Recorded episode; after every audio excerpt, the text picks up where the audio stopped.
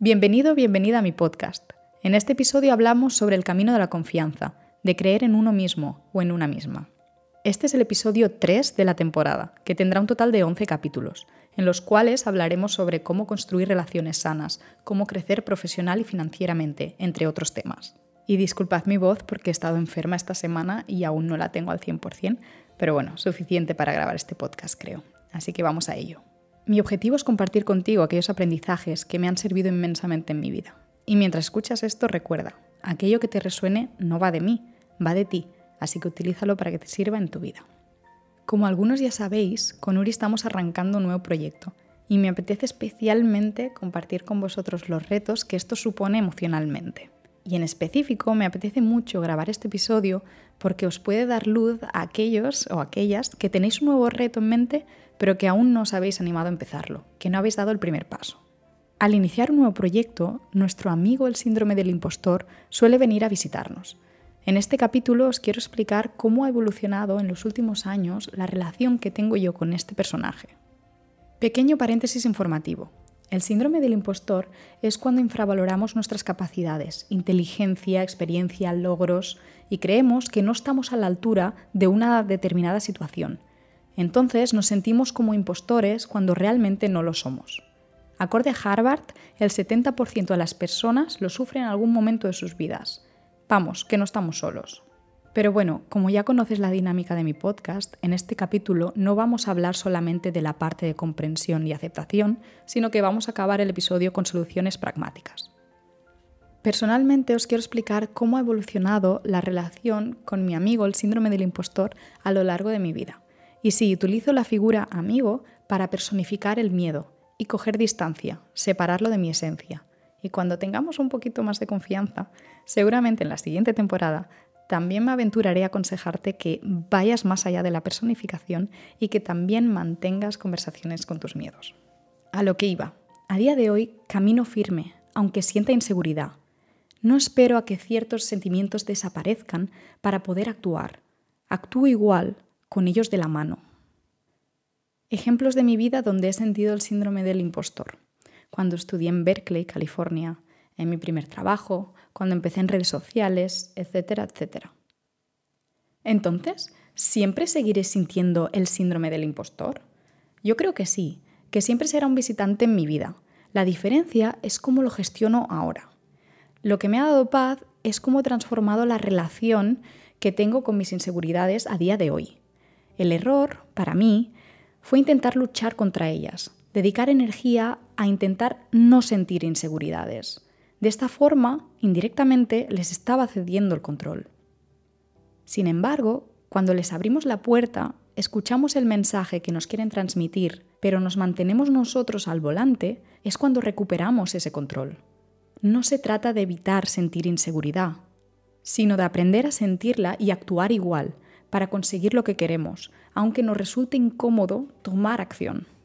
Yo, sinceramente, creo que la gente a la que admiro también tiene inseguridades y también ha padecido del síndrome del impostor, pero creo que la pequeña, gran diferencia está en que esta gente actúa igual, aunque les resulte incómodo o tengan dudas. Atraviesan las inseguridades y la incertidumbre con un objetivo claro por fin he interiorizado el famoso mantra, hazlo. Y si te da miedo, hazlo con miedo. Otro aprendizaje de las personas que admiro es que cuando sienten inseguridad, no se lo toman personal. No piensan que ellos son el problema. No entran en el espiral de culpabilizarse si no tienen ciertas capacidades. En lugar de pensar, joder, qué mal, no sé hacer esto, soy un inútil, etc., simplemente piensan, ok, no tengo estas capacidades, quién es el mejor en este campo, quién me puede ayudar. Pero no entran en el espiral de la culpabilidad, no es personal. Si no sabes hacer algo, no dediques tiempo a culpabilizarte ni rascar en tu pasado. Dedica tiempo en buscar soluciones, céntrate en el presente. Aprende a vivir más en la acción que en tu cerebro. Ahora sí, os comparto los tres comportamientos, las acciones que me han permitido construir un marco de amor propio en el que me siento súper cómoda y del que estoy especialmente orgullosa. El primero es justamente la creencia que os expliqué en el anterior episodio. Es muy difícil amarte bien si una de tus creencias nucleares es que cuanto más tienes, más vales. Cuanto más consigues, más eres. No, tu valor como persona no depende de logros o bienes materiales. No busques fuera, está dentro. Además, la prueba irrefutable es que, después de todo lo que ya lograste, y sigues sin confiar en ti, si todos tus logros pasados no han sido suficiente para que te quieras y te valores a día de hoy, siento decirte que tampoco lo serán los que vengan a futuro. Ya lo tienes todo, ya eres suficiente, ya eres un ser completo, aquí y ahora. Deja de perseguir desde la ansiedad y empieza a construir desde la confianza. ¿Por qué es tan importante reformular esta creencia? Te lo pregunto yo a ti. ¿Quién crees que vivirá mejor el desarrollo de un nuevo proyecto? ¿Una persona que se pone en duda y vincula constantemente el éxito del proyecto a su propio valor y sus capacidades? ¿O aquella persona que cree en sí misma y en sus habilidades para hacer funcionar el proyecto? Y aunque haya cosas que vayan mal, no las asocia directamente a su propio valor? Yo he sido ambas personas, he estado en ambas posiciones y os aseguro que la segunda es la que me ha traído A, mejores resultados y B, me ha elevado muchísimo la calidad de mi vida. Segundo factor, la importancia del diálogo interno, de hablarse bien. Esta junto a la primera son los dos cambios más importantes que he hecho en mi vida en cuanto a autoestima.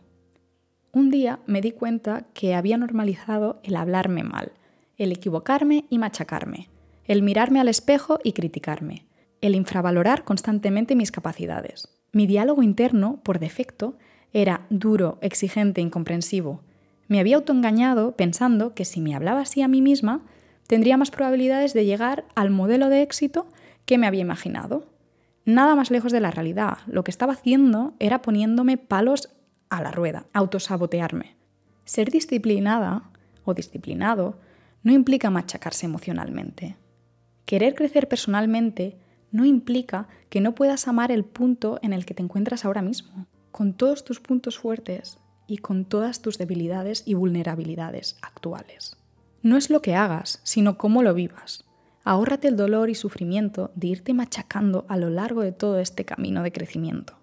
Además, varios estudios demuestran que el refuerzo positivo es un mejor aliado que el negativo en los procesos de aprendizaje y crecimiento. Una pregunta que me ha ayudado a visualizar la gravedad del asunto fue la siguiente.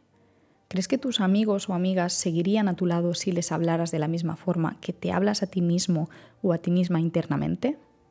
Cuando una amiga te viene con un problema, ¿la juzgas y la machacas por sus errores? ¿O te centras en las soluciones y eres comprensiva con su proceso de aprendizaje?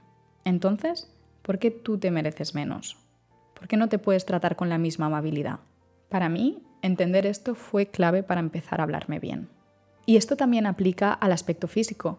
Yo veo a todas mis amigas como diosas del Olimpo. ¿Por qué no debería verme yo también como una diosa? ¿Por qué no debería coger las mismas gafas de amor y admiración conmigo misma? ¿Por qué me merezco menos? Hell yes. Esto lo empecé a cambiar de forma pragmática al mirarme al espejo. Aprendí a sonreírme más, a tirarme piropos y a apreciar mi propia belleza. Y en ningún momento implico que sea fácil, no lo es y mucho menos para las mujeres con toda la presión social que tenemos encima. Solo digo que a mí esto me ha empoderado significativamente. También es importante aceptar el proceso para aprender a hablarse bien a una misma. Primero, seguramente pasen cinco minutos, por decir algo, hasta que te des cuenta que estás siendo demasiado intransigente contigo misma y con tus pensamientos, que estás siendo muy dura. En este momento lo más importante es no fustigarte por haber dedicado estos cinco minutos así. No decir, oh, ya estoy otra vez. No, aceptarlo y soltarlo. Cada vez te costará menos identificar cuándo estás entrando en esta espiral de fustigación mental. Irás de los 5 minutos, 4, 3, 2, 1, hasta que al cabo de un tiempo, en mi caso fueron 6 meses aproximadamente, te darás cuenta de que a los pocos segundos de entrar en esta espiral, decides no ir por ese camino y cambias a la amabilidad en cuestión de segundos. Súper rápido, porque ya está integrado. Tercero, el consejo favorito de mi psicóloga. El poder de tomar acción. Ella siempre me explica que la forma más efectiva de crecer personalmente es a través de la acción. Por ejemplo, yo me podría pasar días sobrepensando en cómo crear un podcast, meditando y recitando mantras para reforzar la confianza en mí misma. Pero no es hasta que lanzo el primer episodio que la confianza se refuerza. El típico no te fijes en lo que dice, sino en lo que hace, también aplica para una misma. El cerebro no te cree hasta que no lo ve, hasta que no tomas acción. Además, punto importante, yo solía pensar que debía sentirme motivada y con confianza para iniciar un nuevo proyecto. Ahora me he dado cuenta que no suele ser así. Por lo menos para mí funciona al revés, la mayoría de las veces, que las emociones no preceden a las acciones, no suelen precederlas. Primero tienes que actuar, iniciar el proyecto para luego, cuando estés en el camino, sentir las emociones de confianza y motivación. He llegado a la conclusión que si espero a que me venga la inspiración divina para empezar, estoy poniendo demasiado peso en mis emociones y por ende actúo poco. Y eso me aleja de conseguir mis objetivos. Y esto es un círculo vicioso.